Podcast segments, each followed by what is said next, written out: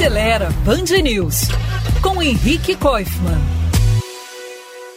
A Honda e a LG divulgaram por esses dias que formaram uma joint venture, uma parceria empresarial, para produzir baterias de íon de lítio para carros elétricos. Essas baterias virão de uma nova fábrica que as duas estão construindo em Ohio, nos Estados Unidos, e vão equipar somente os modelos da Honda produzidos para aquele mercado.